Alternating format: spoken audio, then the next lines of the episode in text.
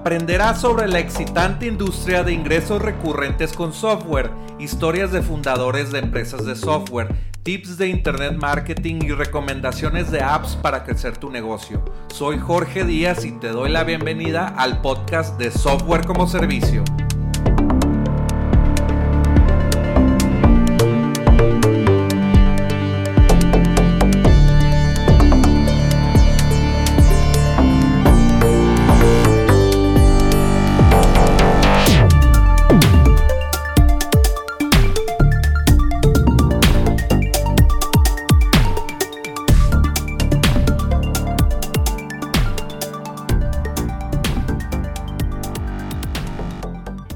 Sergio Almaguer es el co-founder y CEO de Yaidu.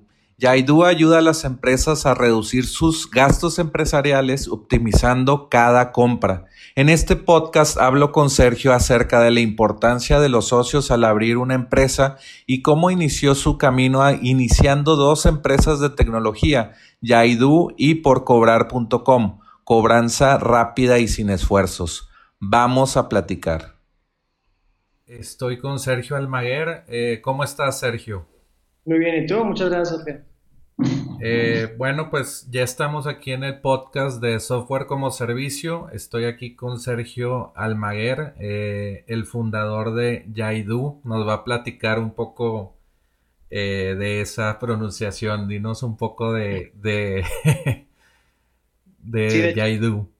Sí, de hecho, el, eh, digamos, el nombre surge un poquito también ligado a lo que es nuestra, nuestra misión, que de alguna forma es este, simplificar las tareas repetitivas, las tareas como quien dice más como manuales y hacerlas como que un poquito más, más ágiles, más divertidas.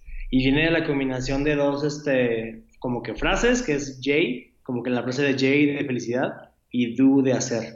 Entonces, J-Do, esa es la forma en la que, en la que internamente todos lo, lo conocemos, con todos los J-Doers, que son como que todos los que están dentro de la, de la empresa. Y pues y, sí. Y de, la y de la comunidad se llaman J-Doers también. J-Doers, ajá. Excelente. Oye, pues para iniciar la entrevista, eh, ¿cómo tienes este trabajo? ¿O cómo llegaste a esto? Pues es un camino bastante largo, o sea, la verdad yo siempre, yo tengo ya un buen rato emprendiendo por mi cuenta, siempre emprendiendo desde, el punto de vista, pues, eh, tecnológico, porque pues mi background es, es, tal cual las tecnologías de información. Este, mi primera empresa fue justamente mientras estaba estudiando la, la universidad. Eh, era una pues, agencia de desarrollo de software y de más como que enfocado a temas de e-commerce, páginas web y cosas así por el estilo, o sea, todo siempre orientado a, web. Y pues mi primera, experiencia aprendiendo fue por ahí de 2007, 2008, o sea, ya hace un poquito más de, de 10 años, cuando todavía, te digo, ni siquiera me había graduado. Este, y mi pasión siempre fue más ligada a, temas de marketing digital. A pesar de que mi background era, es, tecnología, pues siempre estuve como que mezclando ambos mundos, ambos, ambos mundos y terminé pues teniendo esta agencia que desde temas de e-commerce hasta de los primeros clientes que hacían temas de, de, páginas web. Y pues poco a poco estuve digo, metido en temas de, de, emprendimiento hasta que tuve mi primera experiencia ya con Venture Capital, que fue una startup que fundé en Suiza, de hecho que fue donde estuve haciendo mis estudios de, de maestría, este, que creció en Suiza, Alemania, Inglaterra, teniendo clientes en esos tres países este, y pues la primera experiencia de inversión de capital semilla. Y ya estando dentro del mundo de Venture Capital es que pues, me interesó mucho más todo el tema de, de SaaS. Y por ahí de 2016 fue que este, eh, arrancamos con, con que originalmente no era un SaaS, o sea, originalmente era un servicio muy, muy diferente. Era un servicio más como de, de compras empresariales de hecho, originalmente era una aplicación más parecida como a Rappi, pero enfocada a empresas. Este, después nos dimos cuenta que, lo que algo que, que, faltaba en el mercado de América Latina era un software de compras empresariales eh, o un SaaS de compras empresariales. Este, y así fue como arrancamos acá. Entonces, pues creo que ha sido un camino de, de más de 10 años, desde, desde los primeros pasos en emprendimiento, en los que estaba pues, metido, eh, estado en diferentes, tanto emprendimientos por, por mi cuenta como trabajando para otras empresas tanto en México como en Europa. Excelente. Oye, pues me llamó la atención lo que dijiste de marketing digital. Eh, cuéntame un poco más de eso, que es cómo, cuál es tu experiencia con ese mundo, porque yo también, pues, inicié todo lo de internet por marketing digital, ¿verdad? Sí, pues bueno, o sea, actualmente está mucho más ligado a temas de marketing automation. Este, o sea, me encanta eh, poder estar como que viendo todo el flujo desde, o sea, desde la generación de demanda, este, la, la parte de hacer awareness por diferentes canales, este, tanto pagados como por contenido que está creando, como este podcast que se me es, es como contenido que, que, trae tráfico orgánico. Este, y, y, bueno, y después de eso, cómo puedes capturar todas estas personas que estén interesadas en este, en, este contenido, la parte de creación de landing pages, este, crear como hacer campañas de lead nurturing, newsletters, este, temas de después ya más un poquito hacia ventas o hacia outbound, hacer como que secuencias de correo para tratar de llegar a tareas específicos, todo lo que está, se hace a través de redes sociales, tanto generación de demanda por, por Facebook como llegar a clientes a través de LinkedIn. Este, especialmente en SaaS, la parte de LinkedIn es una herramienta súper poderosa, que de hecho fue pues ahí donde originalmente estuvimos este, en, en, en, en, contacto y que es prueba de ello también.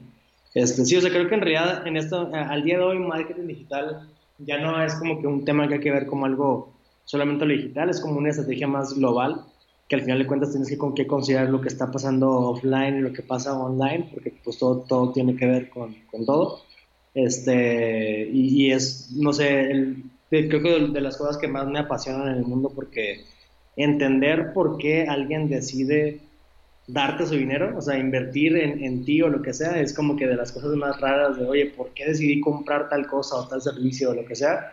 Y es una cosa que mezcla tanto temas de psicología como temas de economía, como temas de, no sé, de magia o no sé, este, que, que y de suerte que, pues, y ciencia, es, una, es una mezcla de todo. Entonces e, es un tema que me, que me apasiona y en el que digo, he estado metido, aunque a pesar de que nunca estudié marketing directamente, siempre estuve interesado en, eso, especialmente en la parte esa de, de behavioral economics, o sea, toda la parte ligada a psicología, eh, de, la, de, la toma de decisión de, de compra. Sí, pues que te compre alguien por internet es depende mucho de lo que diga tu página web, de cómo se vea tu explainer video, tu video de demostración de tu software. Y el anuncio que ven para llegar a, tu página o la pieza de contenido o el podcast que escuchen, eh, no sé, si les caes bien cuando te escucharon. Eh, eh, son muchas cosas de psicología como, como estás diciendo, ¿verdad? Es muy, a mí también me gusta mucho el marketing digital. Yo inicié en 2005 y pues tuve mi primera venta por internet y dije, esto está muy loco y me, yo creo que me voy a dedicar a esto porque me apasiona mucho eso.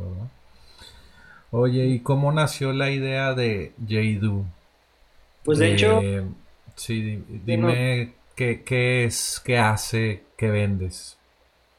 Pues mira, voy a arrancar por cómo arrancamos, o sea, que este, cómo nace todo y qué es lo que tenemos al día de hoy, ¿ok? Porque al final de cuentas este, fue una experiencia bastante de ir encontrando y escuchando oportunidades en el mercado. Este, y, y, lo que hoy hacemos es muy diferente a lo que comenzamos a hacer. Digo, originalmente era un servicio donde tú podías pedir a través de una aplicación móvil, a través de un mensaje de texto, este, cualquier cosa que tú quisieras y siempre y cuando fuera legal te la conseguimos. O sea, eh, eh, muy parecido a lo que el día de hoy son los Rappi Favores, antes de que Rappi llegara a México, de hecho.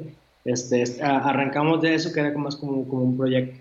Este, una vez que ya vimos que la competencia se estaba poniendo como un poquito pesada, empezamos a enfocar ese servicio a, la parte de empresas, porque nos dimos cuenta que varias empresas nos, empezaban a pedir y nos empezaban, como quien dice, a, pues a solicitar diferentes tipos de, de, productos y servicios con la intención de centralizar todos sus proveedores en un solo lugar. Ese, era como que el, el, pain que ellos tenían, que tenían que estar dealing con muchos proveedores diferentes y al final de cuentas lo que querían era una herramienta donde pudieran estar como que centralizaron todo.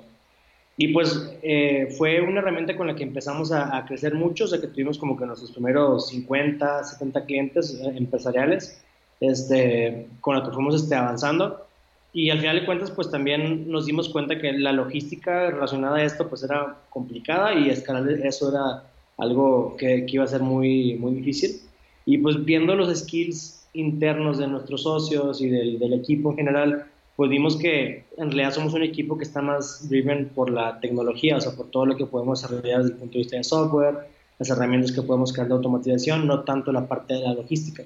Y es por eso que al final decidimos, mira, pues vamos a crear un producto que con este target audience que ya tenemos súper cercano, que ya conocemos, que son básicamente las personas encargadas de hacer compras en las empresas, vamos a crear un producto más enfocado a, a, a este proceso que estamos haciendo, este, que es básicamente centralizar las compras empresariales, pero ya no nosotros ser los que están conectando a los proveedores, sino vamos a hacer como que una red un poquito más amplia donde puedas agregar tus proveedores propios y también te puedas beneficiar de, de, los, de los acuerdos que ya tenemos armados.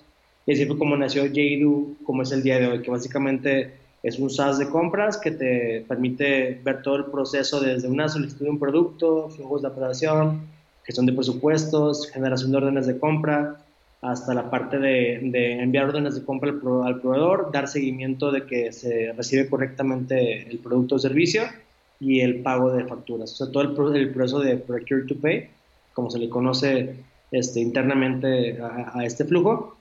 Todo esto conectado con una red de acuerdos prenegociados, que básicamente fue la herencia del servicio que teníamos antes. O sea, tenemos en este momento más de 60 mil productos y servicios prenegociados con diferentes proveedores que básicamente están son a precio de mayoreo o digamos abajo de lo que tú consigues por tu cuenta en retail. Entonces le permite a las empresas, especialmente a las que son un poco más pequeñas, a acceder a precios que no pueden acceder por su cuenta porque tal vez están acostumbrados a comprar algo a precio de, de menudeo y con nosotros pues obtienen descuentos de entre un 15 hasta un 30% en esos items, además de toda la gestión de compras que los ofrecemos a través del software que, que hemos creado. Ok. Por ejemplo, una, una, una empresa pyme, bueno, no sé qué ejemplo vayamos a poner, pero ¿cómo se beneficiaría de Yaidu, verdad? Fíjate que, que las empresas... O, o, qué, o, qué, producto podrían comprar eh, regularmente y que se pudieran ahorrar mucho, ¿verdad? dentro de las, las, categorías en las que nosotros tenemos mejores negociaciones, se le llama, especialmente es para la parte de compras indirectas, que básicamente son todas las compras que hace una empresa que no forman parte de su costo de ventas directamente. O sea, que no es un producto que ellos, un insumo que la empresa compre para transformarlo y hacer un producto terminado. Está más enfocado a las compras de todos los insumos que se consumen para la operación de la empresa.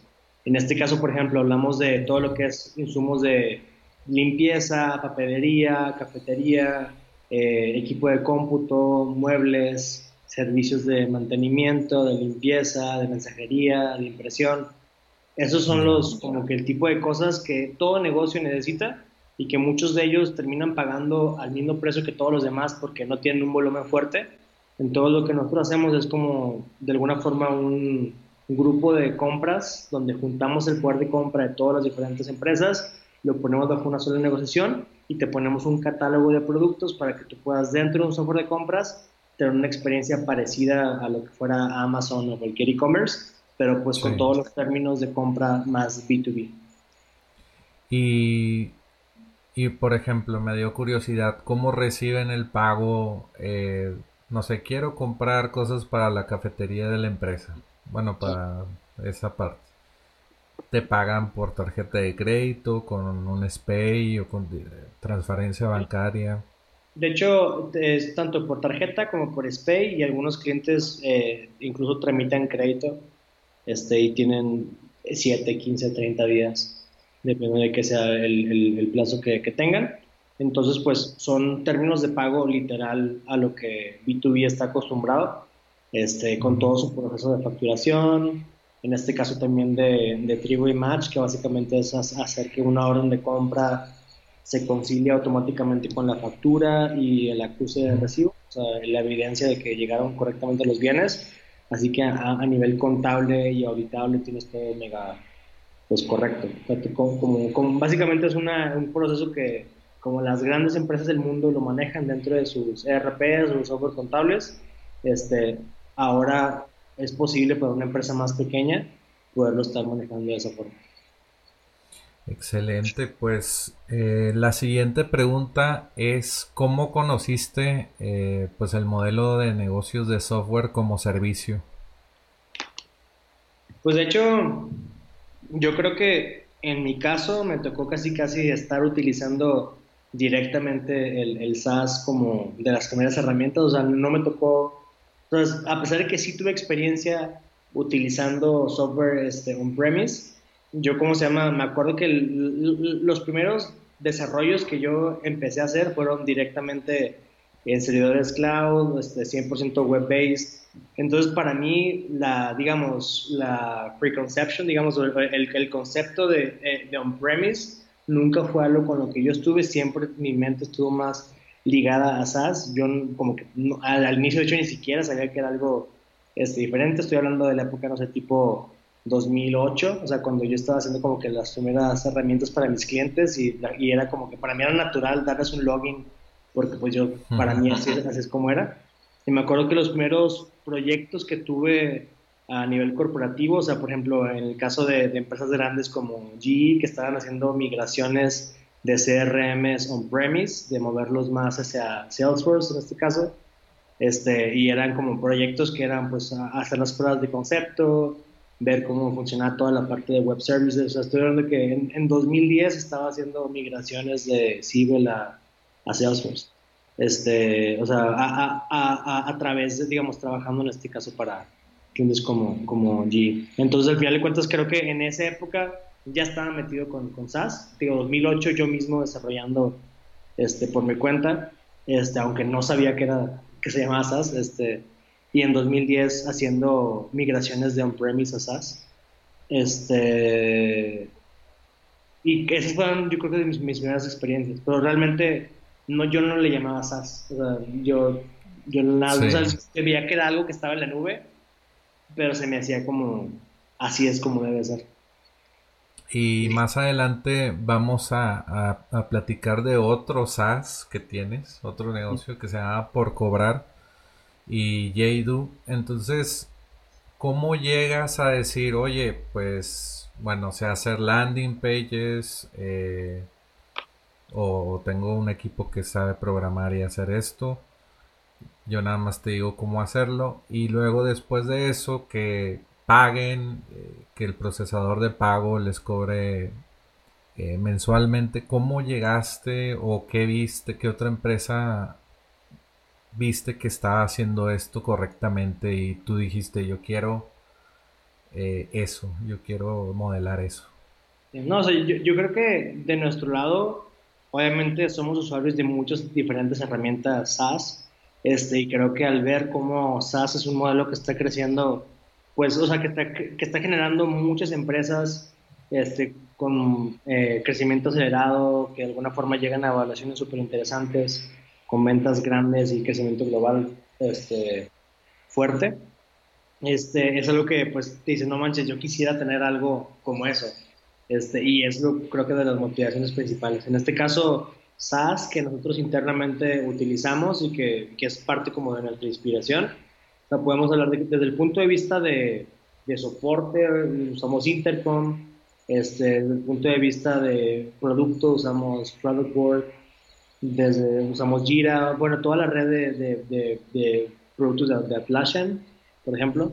Todo eso es lo que utilizamos. Para comunicación interna usamos Slack este, temas de, generación de landing pages, usamos Unbounce, este, conectamos todo con Zapier, este, usamos eh, Drift para la parte de secuencias de, correos, usamos, pues sí, en, realidad creo que hay N herramientas que, estamos utilizando actualmente dentro de nuestro stack y que de alguna forma estamos o sea, nos, ayudan a ser una empresa mucho más ágil.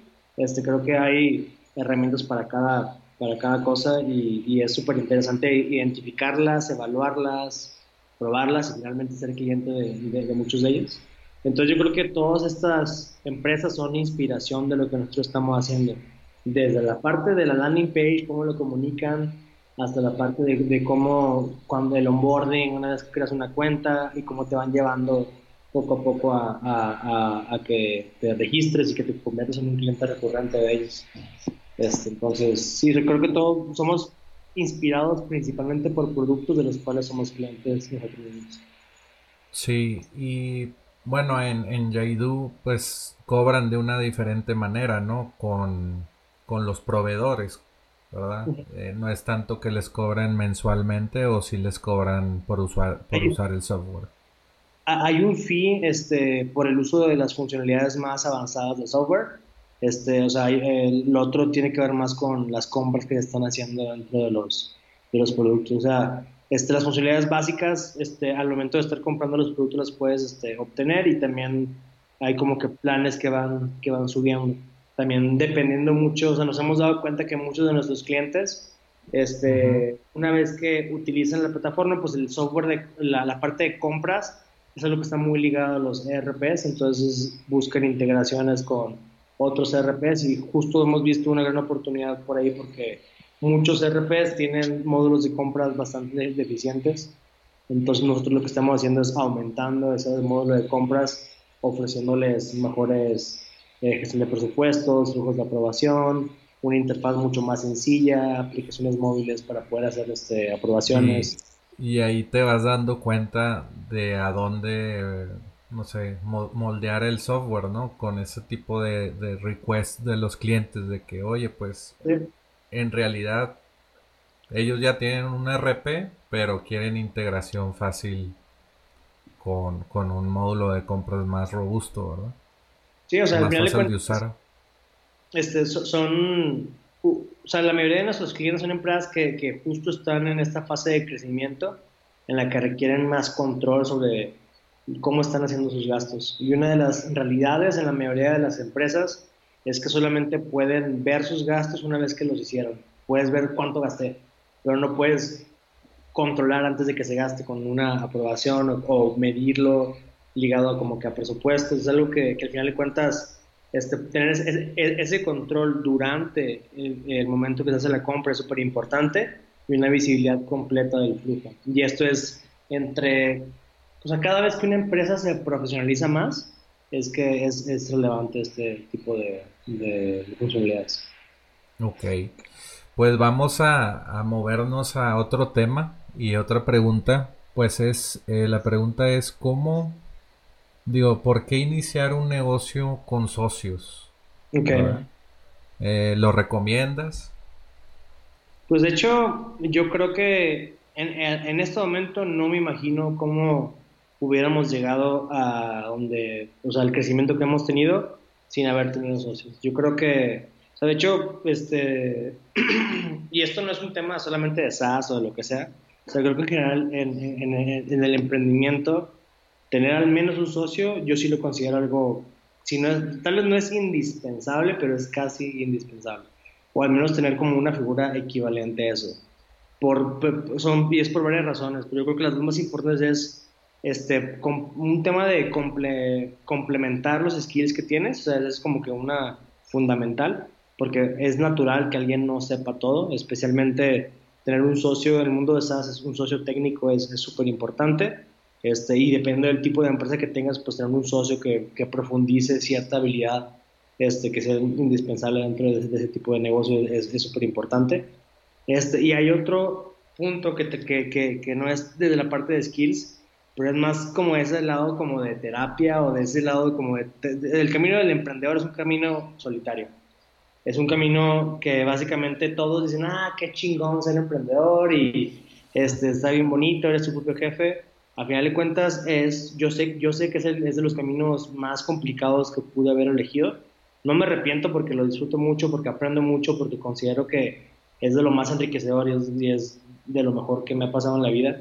Este, pero al mismo tiempo sé que eh, sería más complicado si no tuviera el apoyo desde el punto de vista más como moral o psicológico, como ese como que más, más casi casi terapia o alguien con quien. O, que estás hablando con alguien. Sí, sí o, sea, realmente es, es, un camino complicado, entonces creo que tener socios, tanto que, complementen tus habilidades, como que te vayan contigo y que te estén acompañando es súper importante.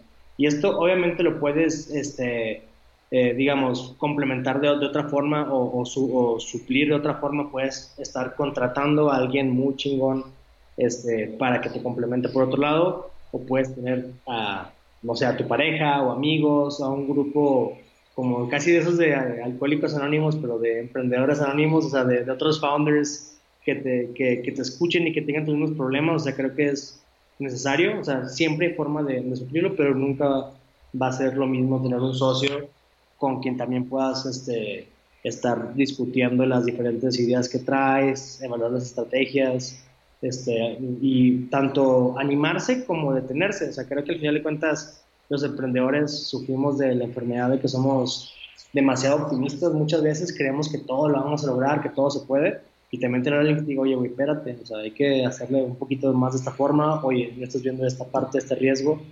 E, es, e, ese tipo de cosas son bien importantes. Y alguien que, está 100% en el mismo barco, nunca o sea, uh, va a poder reemplazarse. Cuéntame un poquito más de... Tienen un CTO, ¿no? Un, sí. Un, una un socio que se dedica a programar, ¿verdad? Sí, tenemos, o sea, somos tres socios. Nuestro CTO es Guillermo y nuestro CEO es Roberto. Este, y pues, sí, si, si, si, quieres te cuento de uno nada más, pero me gustaría contarte de los dos, entonces te voy a contar de, los dos. Adelante, este, adelante.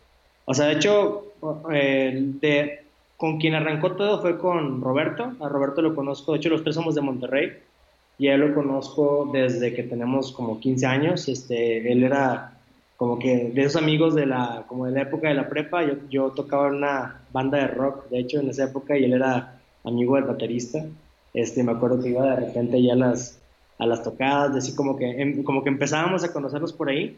Y él, él tiene un negocio en su familia, entonces él siempre estuvo muy metido en temas de negocios y juntos siempre como que tratamos de emprender desde hace mucho tiempo, estamos hablando de por ahí de, de bueno, desde que teníamos pues, entre los 15 y 20 años, digamos.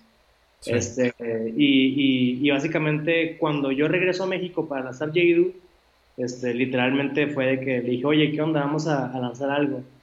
Y así de la nada me dijo, sí, va, lo hacemos. Este, literal, la siguiente semana había renunciado a su trabajo. Trabajaba, en esa época él era este, encargado de la parte de compras, de, compras de manufactura en G, o sea, tenía ya experiencia en temas de compras.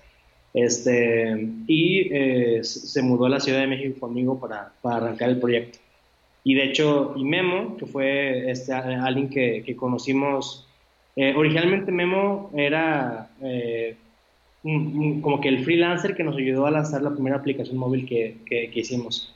A él lo conocimos a través de mi hermano, que también, este, él también pues, es de, de, Monterrey, él trabajaba en Softec. Este, y le dije, oye Oscar, ¿quién es el developer más chingón que conoces de todo Softec? Y me dijo así sin pensarlo, Memo. Memo es el güey más chingón.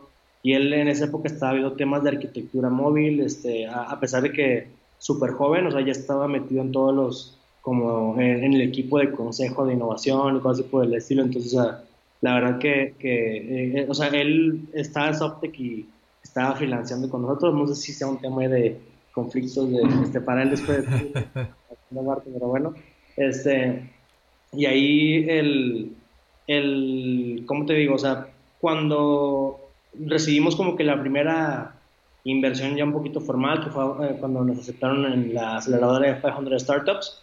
Fue cuando dijimos a Memo, oye Memo, necesitamos tener a un socio técnico, te queremos invitar a la, a la empresa y fue cuando lo invitamos y, y, literal eh, llegó a la Ciudad de México. Entonces, al final, tanto Memo como Roberto complementan mucho pues, la experiencia en temas de compras, de procesos, de negociaciones, el, el tema de Roberto, el tema de Memo enfocado a temas de arquitectura de software. Este, también estuvo metido en temas de B2B payments, este, trabajando para clientes bancarios en Estados Unidos, eh, aplicaciones móviles, móviles para retailers. Entonces, al final de cuentas, eh, nos ha ayudado mucho en toda la parte tanto de compras, como de procesos, como de pagos, como de... O sea, eh, es, es un equipo muy, muy balanceado. Excelente, pues suena como que se complementan muy bien y me imagino que 500 startups les dijo, quiero un developer ahí de tiempo completo para que tengan éxito, ¿verdad? Pues fíjate que no sé si sea realmente algo indispensable porque sé que muchas empresas que han sido fondeadas por 500 no, no tienen un CTO in-house.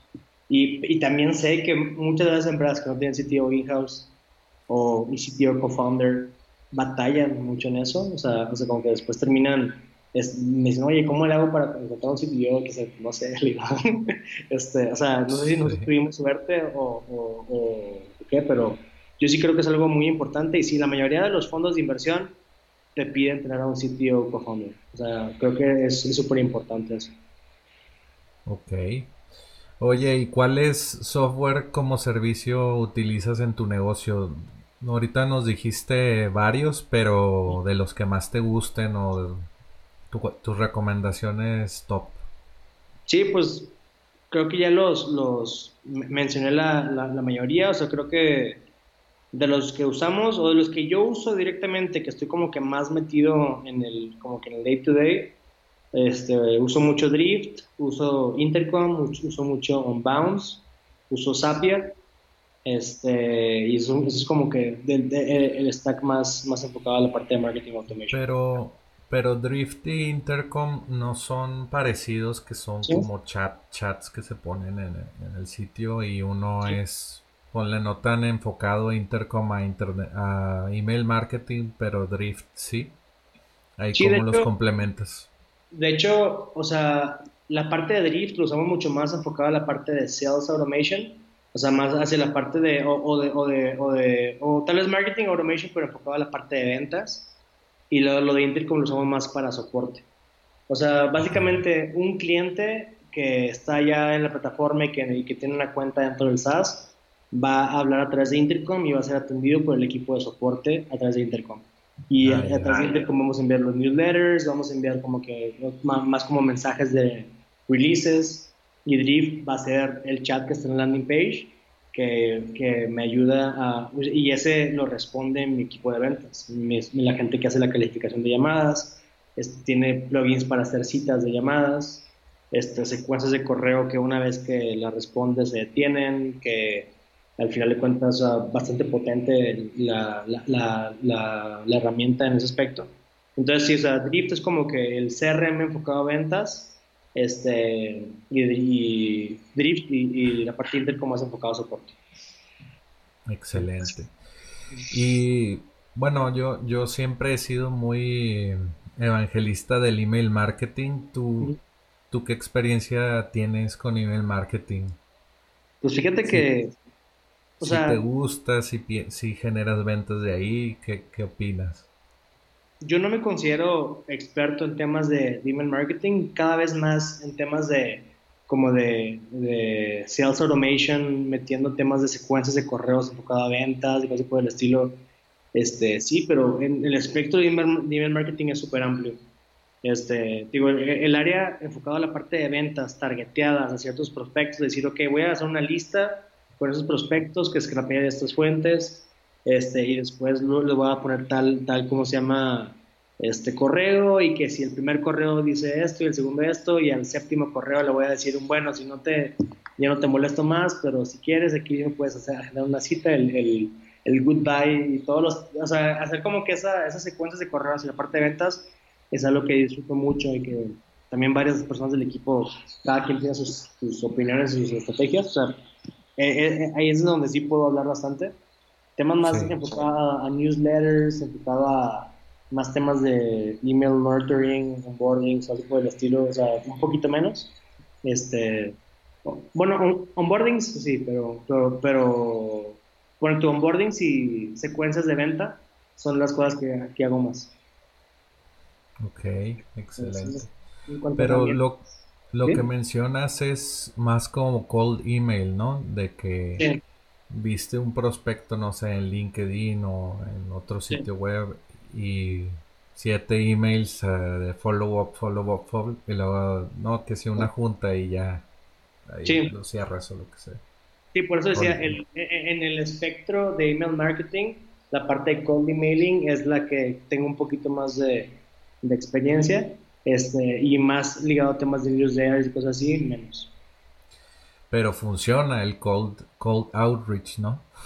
A mí yo gusta. Creo de, yo creo de ahí han de tener todas sus, sus, sus ventas, porque las industrias son muy diferentes de SaaS.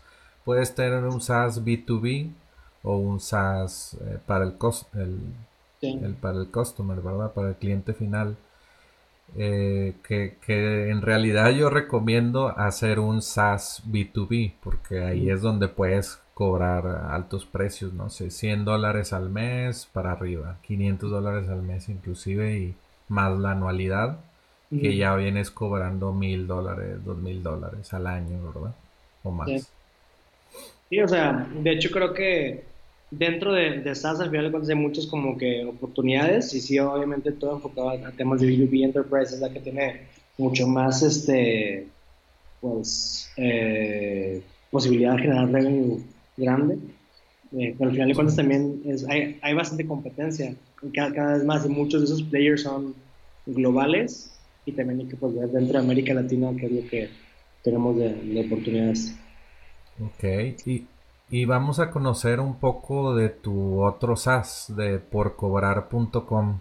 Eh, ¿Cómo nació esta idea? ¿Qué hace el software? Ahí danos un resumen.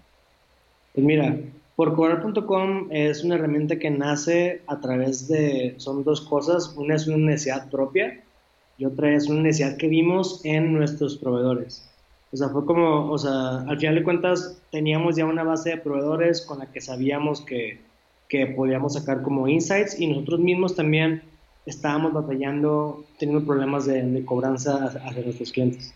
Entonces, ¿cómo se llama? Al, momento de estar como buscando herramientas, literal no vimos nada, o, o, o sea, sabíamos que hay, pero ninguna ah, que hiciera lo que nosotros queríamos que se haga. Y empezamos a usar la base de proveedores que ya teníamos, parecido a cuando creamos el SaaS de Jadus de gestión de compras, que ya teníamos una base de, de clientes, aquí ya teníamos una base también de, de, proveedores y nos acercamos con ellos, empezamos a identificar cuáles eran sus pains y nos dimos cuenta que había un gap bien interesante entre todo el proceso que pasaba desde que se emite una factura hasta que está completamente pagada y todo lo que pasa en medio, todos los recordatorios de, de, de cobro, toda la parte de conciliación bancaria, una vez que se recibe el pago, marcar esa factura como pagada, la emisión de, al menos en México, del recibo electrónico de pago, o sea, el, el, comprobante de pago para asegurarse de que esa factura ya está completamente liquidada. Y pues todo el reporteo de esta información, o sea, básicamente es un software que resuelve la pregunta, pues, ¿cuánto me deben?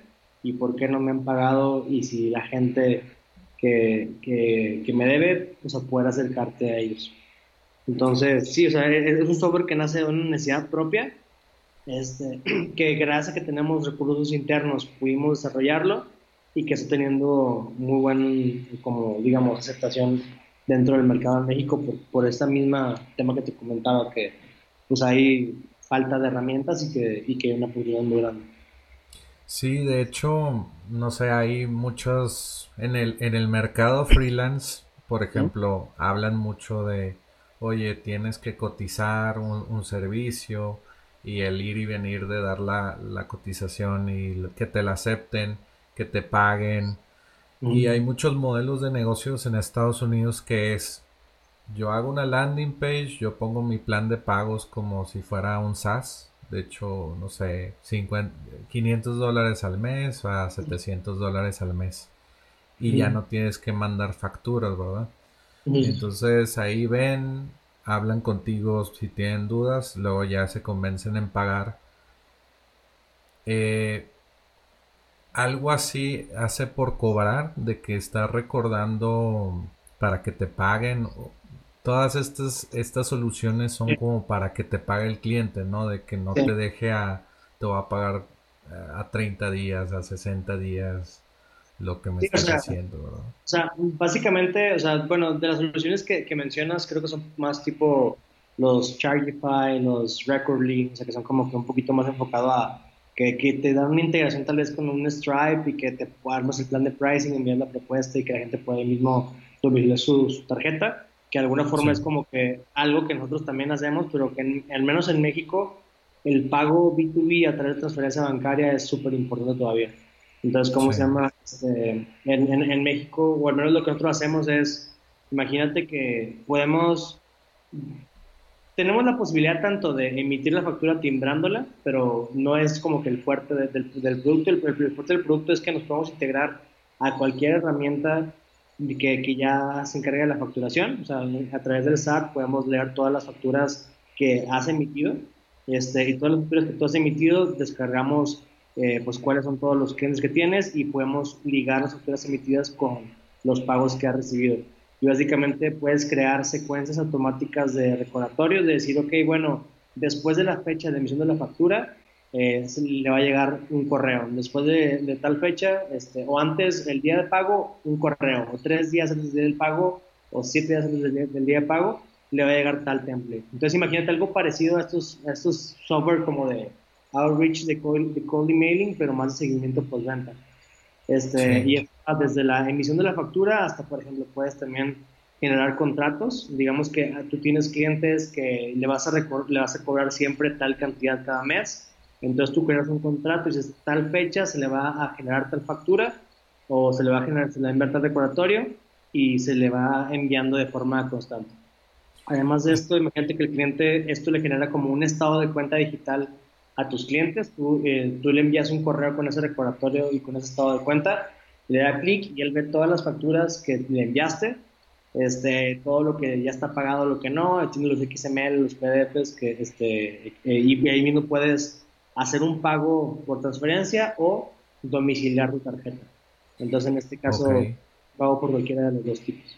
Es lo que te iba a preguntar, ¿cómo automatizar ese pago eh, con transferencia bancaria, verdad? ¿Cómo funciona el domiciliado? Si, si puedes platicarnos de eso. Si quieres te cuento de los dos, pero el, automatizar el pago de transferencia, básicamente cuando tú, o sea, cada factura está ligada como que a una clave interbancaria con una referencia y nosotros estamos ya integrados en la red de SPAY, o sea, para la, la parte de transferencia en México. Entonces, cuando alguien hace un pago a esa clave y esa referencia, marcamos esa factura como pagada, le decimos al SAT, oye, este pago ya está hecho, envíale el rep a, tal cliente. Entonces, todo lo que es de talacha administrativa, de ver si ya se pagó, si, si o sea, imagínate que... Cuando, lo hace el software, ¿verdad? El software es solo. O sea, tú le envías la factura con la información del pago al cliente, recibes el pago y se concilia, le dice al SAT a enviar el, el, el recibo electrónico de pago y ya te aparece como pagada dentro de la plataforma. Y es exactamente lo mismo, pero para la parte de tarjetas, donde tú vas, dejas, aceptas que tu tarjeta se guarde, este, al final de cuentas pues usamos gateways de, o procesadores de pago este, pues, estilo Stripe, OpenPay, eh, Connect, todos ese tipo de, procesadores, donde pues se tokeniza la información de la tarjeta, ya queda guardada en el sistema y pues se hace el cargo recurrente según la suscripción o el monto que, que está indicando. Pero entonces ya ustedes reciben su, su cobro por el servicio del software con Stripe o con estas pasarelas de pago y el cliente también recibe, no sé, pagos domiciliados o... básicamente cuando tú das de alta, eh, ¿cómo se llama? Tanto tu cuenta de procesador de pago con tarjeta como activas el pago con SPAY, indicas cuál es la, la, clave interbancaria o la cuenta bancaria donde vas a estar recibiendo el, eh, tus pagos y pues técnicamente una vez que el cliente paga te llega a ti directamente. Ok, está excelente. ¿Y cuáles son sus estadísticas más o menos de, no sé, recuperación de cartera vencida o, o de clientes que no, que no pagan, verdad? De hecho, está bastante increíble eso porque muchos de las, de las empresas con las que empezamos a hablar les decimos, a ver, mira, la prueba nada más, este, sube esta factura que no te han cobrado este, y, y, digamos, vamos a ver qué pasa. Y en este momento un 85% de las empresas que hacen como que esa prueba de, ok, vamos a ver qué pasa, reciben su pago. Y nosotros creemos que está ligado a que el hecho de recibir un correo como que un poquito más formal, los recordatorios que te están llegando es como que, ay, güey, ya me están como... O sea, o sea, como que el cliente siente que es algo más en serio y dice, no, pues sí le voy a pagar, no, no, no voy a meter en un problema. Entonces, este, eh, en, este momento, más del 80% de las facturas que, que, se meten, que ya están en cobranza, que ya tenían más, que ya estaban, digamos, no pagadas después de la fecha límite de pago, se están cobrando. Y es un... Y para que entienda un poco la audiencia cómo funciona el email, de que dices, día uno se manda el email tal que dice págame. Bueno, no sé, se cambia el wording del mail, ¿verdad? Pero hay una secuencia de cuántos emails. De hecho, tú defines la secuencia, este, o sea, básicamente tú puedes agregar, tenemos como varios eventos que son, por ejemplo, la fecha de emisión de la, factura, o la fecha de cobro, que son como los dos importantes, y tú puedes agregar templates tanto tiempo después de ese evento o tanto tiempo antes de ese evento. si no, básicamente, si no dices, no, yo quiero que una vez, o sea, hasta que me paguen la factura, una vez cada tres días, después de la fecha de, cobro, quiero que se le envíe un mensaje. O al décimo día, decirle, oye, ya te voy a pasar a, a despacho de cobranza. O cosas así por el Y, y, en el tú, tú defines eso. En el futuro van a integrar, no sé, con SMS o WhatsApp o algo así. De hecho ya está, este, o sea, es parte de lo que en este momento va a estarse liberando pronto. Este, o sea, ya técnicamente es desde que lo pensamos, lo, lo definimos así, es parte del, del, del, roadmap, o bueno, del backlog que originalmente metimos dentro del, de los desarrollos y ya se va a liberar. Y por ejemplo, una pregunta más técnica, ¿qué utilizan ustedes para mandar el email, no sé, para enviar emails y que lleguen a la bandeja de entrada? ¿Qué utilizan para enviar los SMS y lo de WhatsApp API, API? Sí, o sea, desde el punto de vista de correo transaccional, es, usando SendGrid este, principalmente. Y desde el punto de vista de, de SMS y WhatsApp hemos visto varios proveedores. Este, y de hecho, Memo es el, que sabe exactamente cuál es el que, el que se va a estar usando. Entonces no te puedo ahorita comentar eso, pero, sé que SendGrid es lo que usamos para email transaccional. Ok, excelente. Y ya pues por última, eh, por, por, una última pregunta, eh, es la pregunta, ¿qué prefieres? ¿Un negocio financiado por ti o eh, que inviertan capital en tu empresa? Eh, ¿Y por qué prefieres eso? Mira, yo creo que son, ambas opciones son, son buenas, son muy diferentes. Este, desde el punto de vista de qué prefiero, a mí obviamente me hubiera gustado haber tenido el dinero suficiente guardado y como disponible para, para jugar, o sea, para, o sea, como que para, para explorar y para experimentar y para, para intentar este, y yo no haber necesitado Venture Capital. Este, y creo que eso va a ser la respuesta de la mayoría de las personas que, que utilizan Venture Capital. Todos hubiéramos querido haberlo hecho de nuestro lado. Y si, y si recurrimos a, a, Venture Capital, o sea, también hay, un tema de, que una vez que tienes Venture Capital, también tienes como que otro tipo de objetivos, o sea, es mucho más agresivo el tipo de crecimiento que esperas y que los inversores esperan de ti. Entonces, básicamente una vez que decides ir por ese camino, es porque sabes, número uno, que tu objetivo es vender la empresa vía M&A o vía IPO. Este, número dos, que sabes que quieres crecer, crecer, crecer, crecer y quieres ser relevante, al menos líder en, tu mercado o relevante este, globalmente. En el, en el caso de SaaS, naturalmente tiene que ser un, un scope y un, como visión internacional porque es, es, parte de la naturaleza de, de, SAS. Este, y, depende mucho del tipo de, de, presión que tú también quieras tener y el tipo de, ambición, de ambición que tú tengas. Este, o sea, y en el lado de tu negocio, pues sabes, tú tienes la decisión y el control total, puedes ir a tu ritmo, puedes ir avanzando, al final de cuentas tú eres dueño completamente de los revenues, puedes decidir si vender o no, si quedarte el negocio o, o tener, un éxito. Este, entonces, creo que yo, o sea, si en este momento, o mejor dicho, si, si al día de hoy yo tuviera suficiente dinero para financiar la creación de mi propio SaaS, yo lo haría por mi cuenta, 100%. Este, porque me, hubiera gustado poder como que no depender de, de nadie más. Pero creo que la experiencia de ir a través de Venture Capital es algo súper enriquecedor porque aprendes mucho de muchos mundos. No solamente un tema de, de, crecimiento acelerado, cosas por el estilo, es un tema de cómo, cómo funciona el mundo de los inversionistas, qué es lo que un inversionista espera de ti, cómo comunicar hacia los inversionistas, qué tipo de crecimiento espera tanto los inversionistas como tu equipo, cuando saben que es una empresa fundada por Venture Capital. O sea, es, una experiencia creo que mucho más emocionante y seguramente mucho más enriquecedora la parte de Venture Capital porque son más cosas.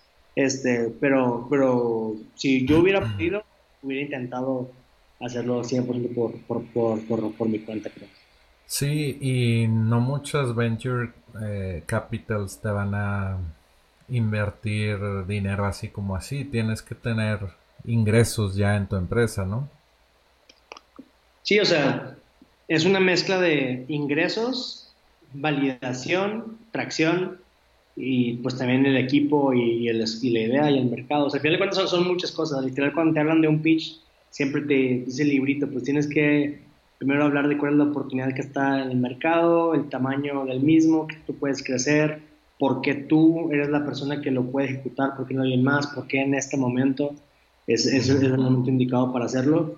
Y es una mezcla de cosas, es una mezcla de, que la oportunidad es tan buena y que alguien la va a aprovechar este, y que tú eres la persona indicada para hacerlo y que convences al otro lado para que también invierta en ti. Entonces, este, sí, o sea, creo que aprender eso es, algo que también es súper enriquecedor, súper super interesante y que, de nuevo, estoy agradecido de, de poder estar en este, en este momento, en este camino, a pesar de que los estreses que de repente tenemos están medio intensos, pero bueno, es parte de, es parte de, e, e, es a lo que, a los que nos inscribimos, that's what we signed up for.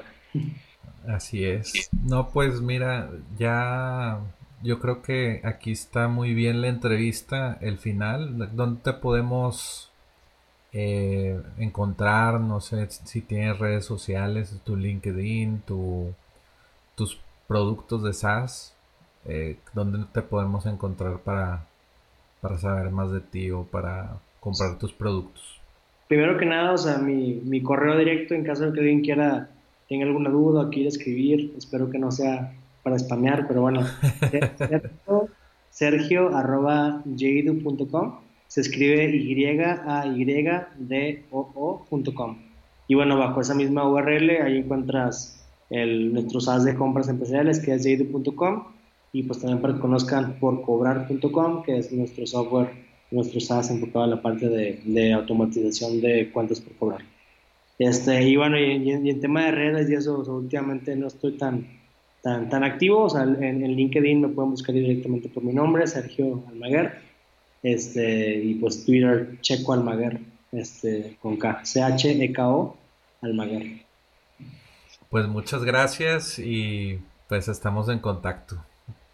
Excelente, muchas gracias a ustedes y, espero que pues que sea ahí algo valioso y que, y que si cualquiera que nos escuche tiene algún comentario o quiere continuar la conversión, pues que estamos ahí súper abiertos a hablar tanto de temas de SaaS como de Venture Capital, emprendimiento en general este, marketing digital, este, que son como de las cosas que, que más me apasionan. Muchas gracias.